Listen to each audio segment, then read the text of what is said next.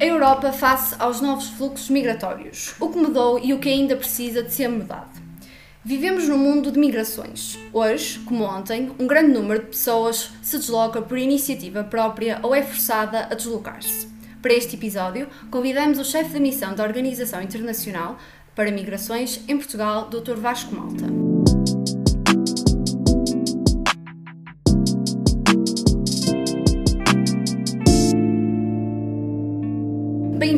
E obrigada pela participação. Vamos fazer agora uma pequena introdução ao Dr. Vasco Malta. Este é licenciado em Direito e eh, LAM em Direito Europeu em contexto global pela Católica Law. Exerceu como advogado desde 2005 e iniciou o seu trabalho na área dos direitos humanos no Alto Comissariado para as Imigrações e o Diálogo Intercultural em Portugal em 2009. Entre 2009 e 2019 foi nomeado e exerceu várias funções na área dos direitos humanos e das políticas migratórias, até que, em 2020, depois de um processo de seleção internacional, foi escolhido como chefe da missão da Organização Internacional para Migrações em Portugal. Nos últimos anos, os países europeus têm sido procurados por muitos migrantes, em grande parte refugiados. Um fenómeno que se contabiliza em números muito elevados e inclui situações dramáticas como as vividas por aqueles que atravessam o Mediterrâneo, onde ano após ano se têm perdido milhares de vidas humanas. Hoje, com guerra na Ucrânia, vemos uma Europa a enfrentar um novo fluxo de migrações. E neste sentido, iremos então começar com as perguntas para o Dr. Vasco Malta. O Dr. Vasco Malta uh, acredita que a Europa aprendeu com a crise de refugiados de 2015, ou seja, que as políticas europeias de migração foram estabelecidas Bem, muito obrigado pela, pelo convite, primeiro que tudo. É um prazer imenso poder estar aqui com vocês. Uh, e, e um obrigado pelo convite ao IEM Portugal para debater este tópico tão importante. Eu queria só dizer que, de facto, eh, quanto à primeira questão que me foi colocada, uh, que uh, houve, de facto, uma crise em 2015, mas não foi uma crise de refugiados. Foi, acima de tudo, uma crise de valores, uma crise de solidariedade porque os números que, que assolaram a Europa em 2015 uh, eh, não foram muito diferentes de muitos outros números que uh, assolaram uh, de migrantes e pessoas refugiadas que assolaram a Europa nos, no, nos anos. O que aconteceu de facto, houve uma crise de solidariedade, já que houve um pequeno número de países que uh, efetivamente tiveram uma sobrecarga adicional de número de pessoas migrantes e refugiadas a entrar nas suas fronteiras. E o que houve em 2015 foi de facto que uh, outros países da União Europeia aos quais se esperaria algum tipo de solidariedade para com esses países, e falo designadamente da Itália, da Grécia, do Chipre e de Malta, essa solidariedade não ocorreu. E, portanto, essa foi verdadeiramente a crise que ocorreu em 2015. Agora, de qualquer das formas, o tema das migrações uh, não deixou de ser um tema importante e debatido na Europa desde essa altura, isto é, desde 2015. Houve, por exemplo, aliás, a Agenda Europeia das Migrações, que tinha este enquadramento intemporal entre 2015 e 2020, que orientou todo o trabalho da União Europeia após 2015. Eh, eu destacaria também, obviamente, eh, a apresentação em setembro de 2020 pela Comissão Europeia do novo pacto em matéria de migração e asilo, com novas propostas legislativas que têm como principal objetivo reformar as regras da União Europeia em matéria de asilo e migrações.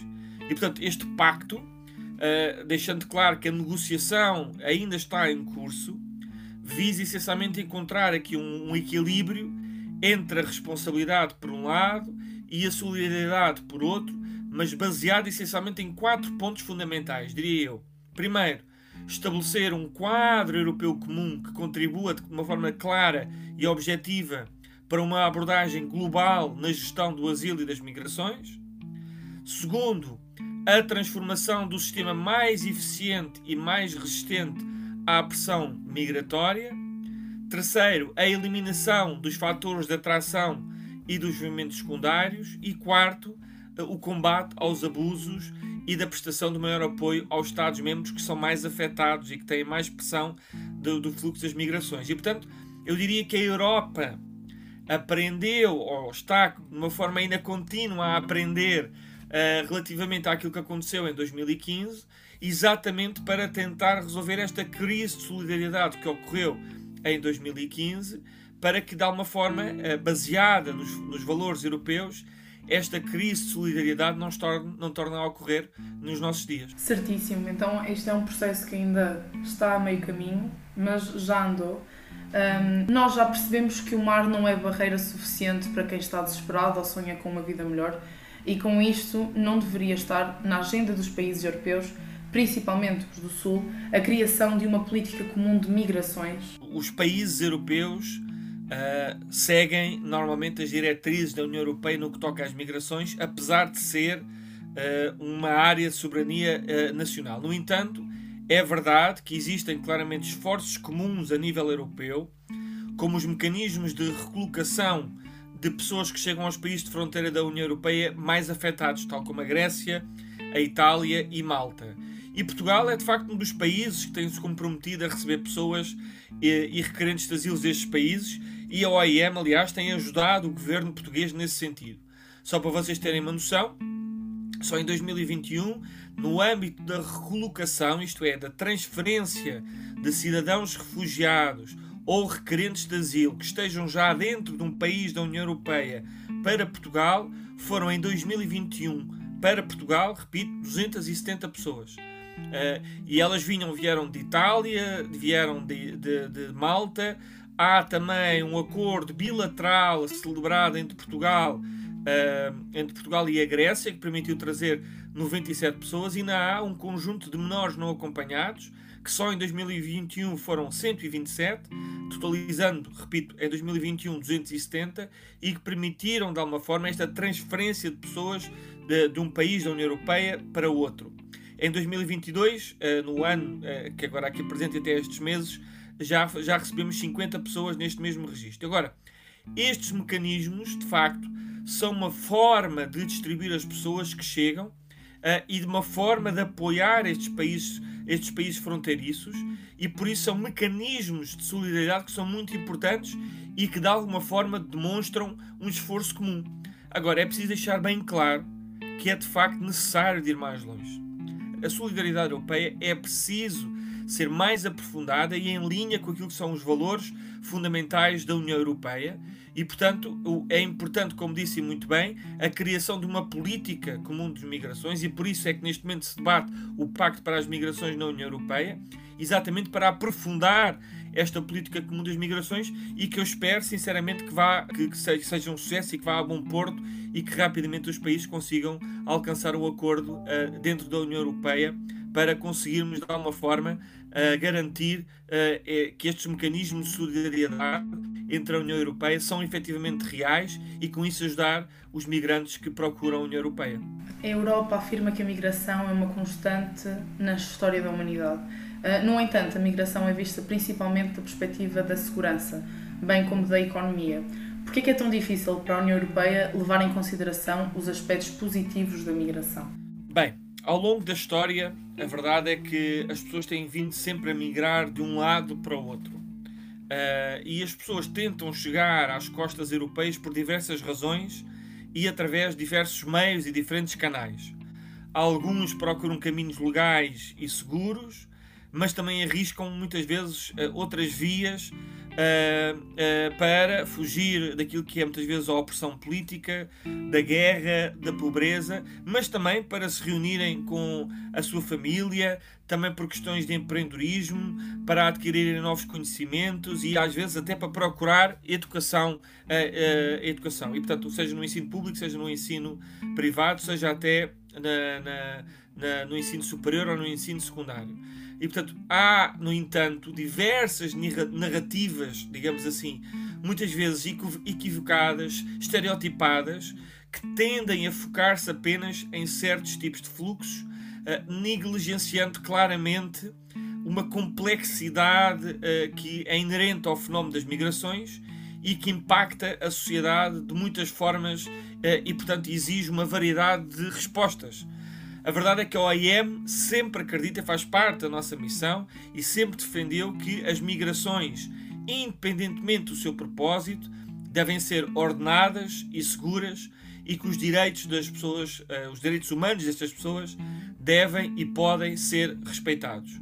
E por isso a OIM trabalha uh, com, tendo em vista promover uma cooperação internacional em questões da migração, ajudar sempre na procura de soluções práticas para os problemas da migração e também para prestar assistência humanitária às pessoas migrantes que precisem de ajuda, sejam elas pessoas refugiadas, pessoas deslocadas ou outras.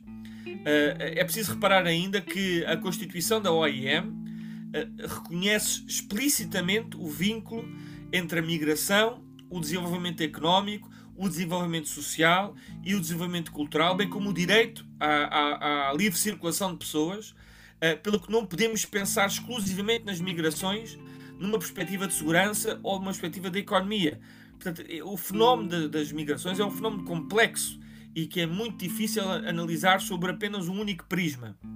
Ora, a Comissão Europeia, uh, de forma a dar de alguma forma uma resposta às pessoas que precisavam de proteção, desenvolveu um plano de ação uh, que foi aprovado, como sabemos, pelo Parlamento Europeu e pelo Conselho da Europa, mas que, não, mas que não foi suficiente. Portanto, a União Europeia percebeu que uma resposta de emergência não era suficiente e que era necessário, uh, por essa via, abordar as várias vertentes da migração e por isso mesmo é que criou aquilo que chamou a Agenda Europeia para as Migrações.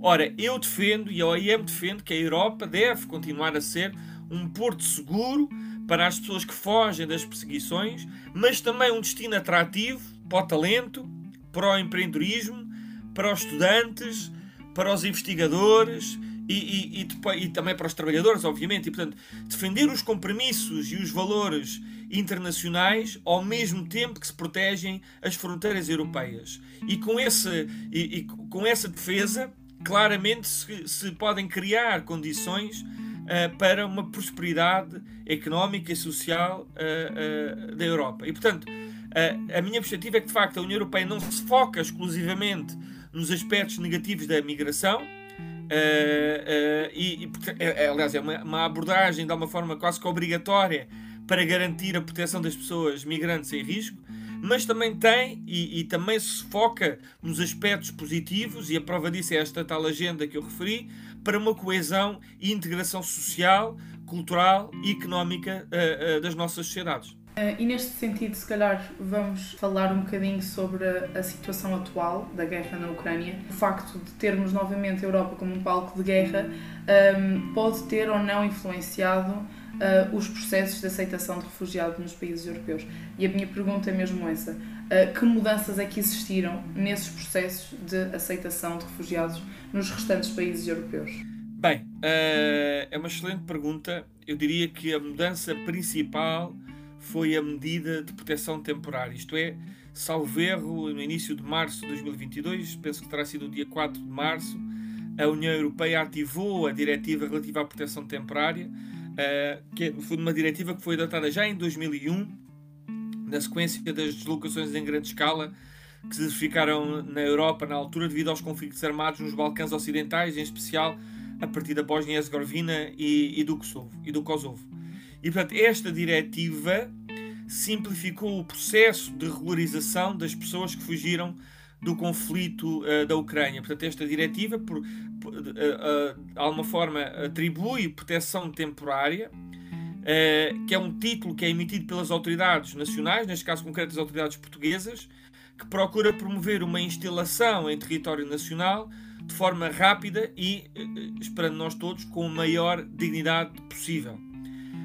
no caso concreto em Portugal, o pedido de proteção temporária deverá ser feito através de uma página, o o CEF for Ukraine.cef.pt, eh, sendo certo que as crianças precisam ser registadas presencialmente num dos, num dos, num dos balcões do CEF, mas de facto é através deste, deste site que qualquer cidadão ucraniano ou nacional de país de terceiro que esteja a fugir, que estivesse a viver na Ucrânia e que esteja a fugir do conflito, deve fazer para se registar no território nacional. E portanto, depois de ser registado, através deste site que eu, que eu ainda há pouco referi, os cidadãos com proteção temporária têm acesso automático quer ao número de identificação fiscal, à segurança social, ao Serviço Nacional de Saúde e, portanto, podem ter logo, por causa disso, acesso aos vários serviços e ao próprio mercado de trabalho. E isto agora acontece, de facto, de forma semelhante nos outros países da União Europeia que adotaram esta uh, diretiva.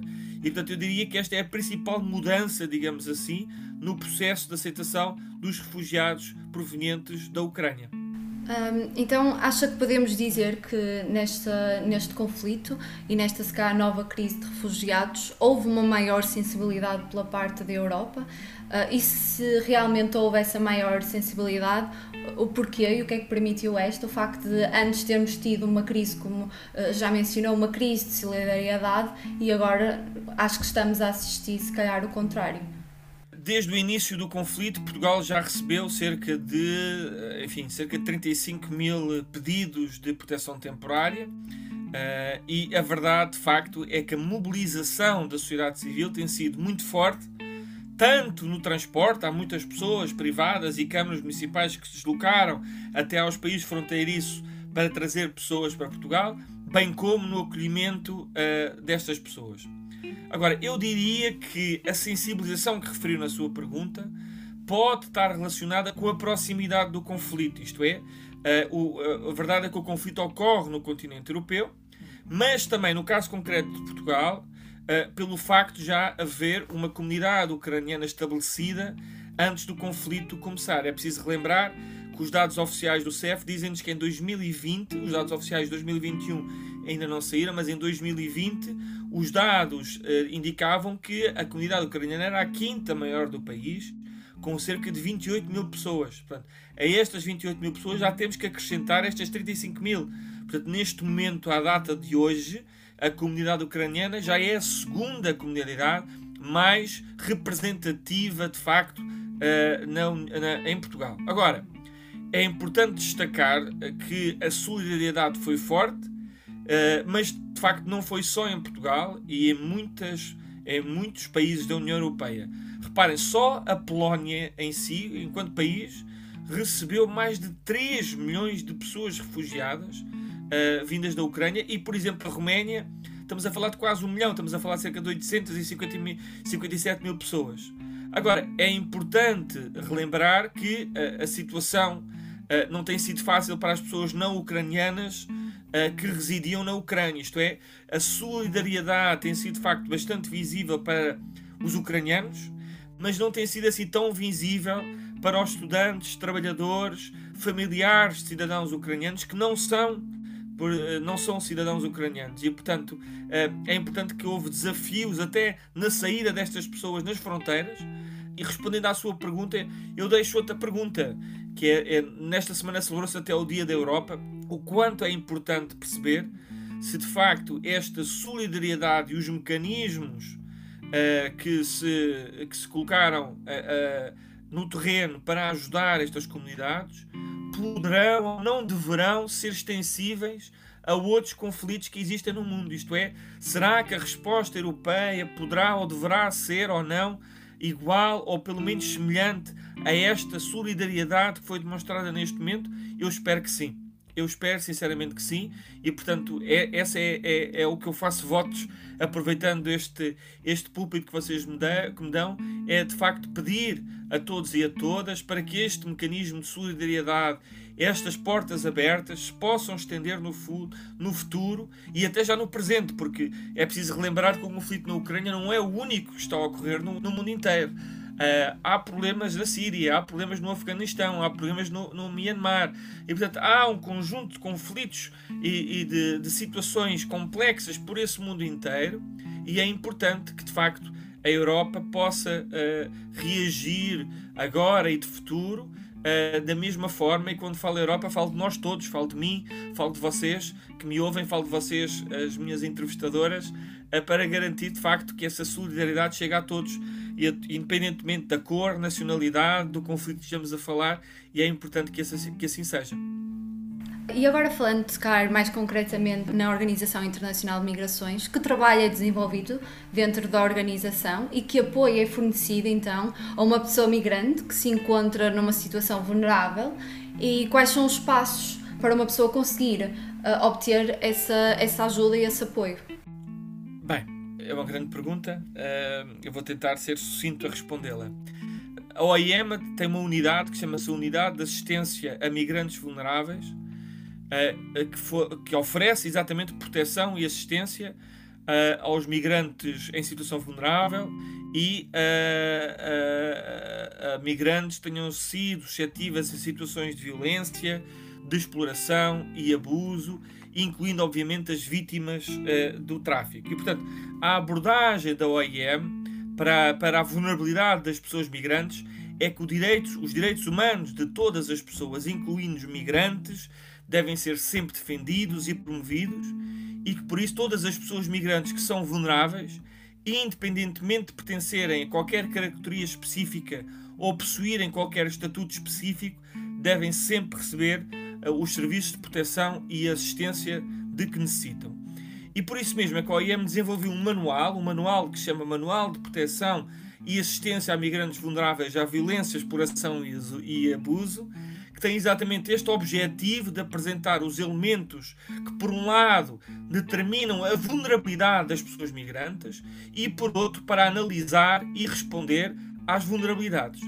E, portanto, este modelo, de alguma forma, é projetado especificamente para responder às necessidades de proteção e da assistência e de um subconjunto específico de migrantes, isto é, pessoas que sofreram ou são vulneráveis à violência, exploração e abuso antes ou durante ou após o processo de imigração.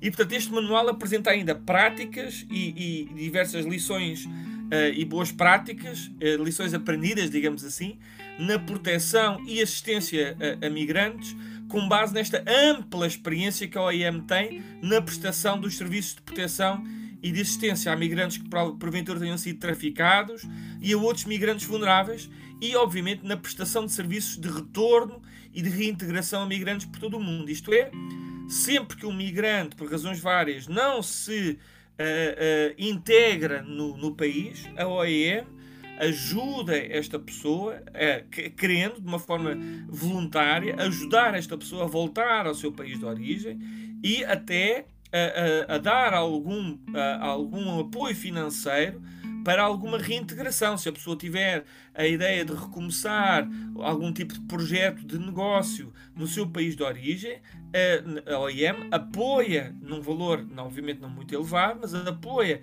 a reintegração através do apoio a este negócio que essa, essa pessoa poderá vir a necessitar.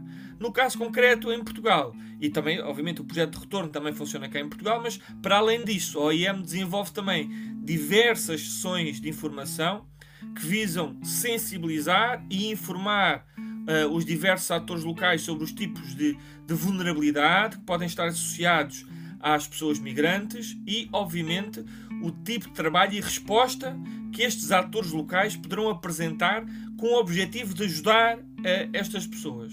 Para além disso, a OIM em Portugal trabalha também, uh, colabora, enfim, de uma forma muito estreita com o Observatório de Tráfico de Seres Humanos, com o objetivo de sinalizar potenciais vítimas de tráfico de seres humanos. E, portanto, de uma forma muito resumida, é este todo o nosso trabalho que nós uh, fazemos no, no, sentido de, de assistir a, a, migrantes vulneráveis e que estejam suscetíveis a situações de violência, exploração e abuso. E como a maioria dos nossos ouvintes pertence à licenciatura de Relações Internacionais, por último, se pudesse, um, gostaria que falasse um bocadinho sobre uma carreira numa organização como a Organização Internacional para Migrações ou até mesmo na área focada nas migrações e que contributos uh, os nossos estudantes poderão eventualmente trazer uh, para a causa. Obrigado pela pergunta. A OIM, fazendo parte das Nações Unidas, as carreiras da OIM são semelhantes às carreiras noutras agências e, portanto, o trabalho pode ser feito como membro do staff nacional ou internacional. E existem várias áreas temáticas das migrações e pode haver sempre carreiras que são mais operacionais do que outras. E, portanto, há de facto, e isso é, é importante sublinhar, a abrangência de áreas na carreira internacional das Nações Unidas e mesmo no, nos, nos, nos, lugares nacionais é muito variada e, portanto, a pessoa, obviamente, uh, uh, pode ser uh, integrar o corpo das Nações Unidas não só por uma, uma, uma, profissão pode não ser até altamente qualificada, mas também como outras que possam ser altamente qualificadas. E, portanto, o que é importante sublinhar é que as, as vagas da, da OIM Portugal são sempre publicadas na nossa página da OIM Portugal, é portanto é importante deixar isto claro, no Facebook e no LinkedIn. E portanto convido toda a gente a, a seguirem as nossas, as nossas páginas no LinkedIn e no Facebook. E portanto, a experiência de voluntariado ou trabalho na área das migrações ou até investigação na área das migrações é de facto valorizado no momento de análise de qualquer currículo por parte da OIM e, portanto, eh, quem no fundo quer integrar ou quem tem esse objetivo de poder integrar, no caso concreto, a Organização Internacional para as Migrações, eh, eh, esta experiência em voluntariado ou trabalho nas migrações ou de investigação na área das migrações é de facto valorizado por comparação com outras pessoas que eventualmente não tenham essa experiência. E portanto, se for o caso dos nossos ouvintes, desejo muito boa sorte e estejam, por favor, atentos às publicações nas nossas redes sociais. E assim concluímos mais um episódio do nosso podcast Conflito Falado. Dr. Vasco Malta, muito obrigado pelo seu contributo. Acreditamos que conseguimos explorar o tema de uma forma pertinente para os nossos ouvintes. Obrigado aos que nos acompanharam hoje e se quiserem sugerir temas ou colocar mais alguma questão sobre o SECRI, a sua história e eventos, podem fazê-lo através do Instagram do SECRI, arroba secri.uminho. Enviem-nos uma mensagem por lá ou vá ao site do SECRI, secri.pt para mais informações. E assim concluímos mais um episódio do nosso podcast. Até à próxima, espero que tenham gostado. E esse foi mais um Conflito Falado.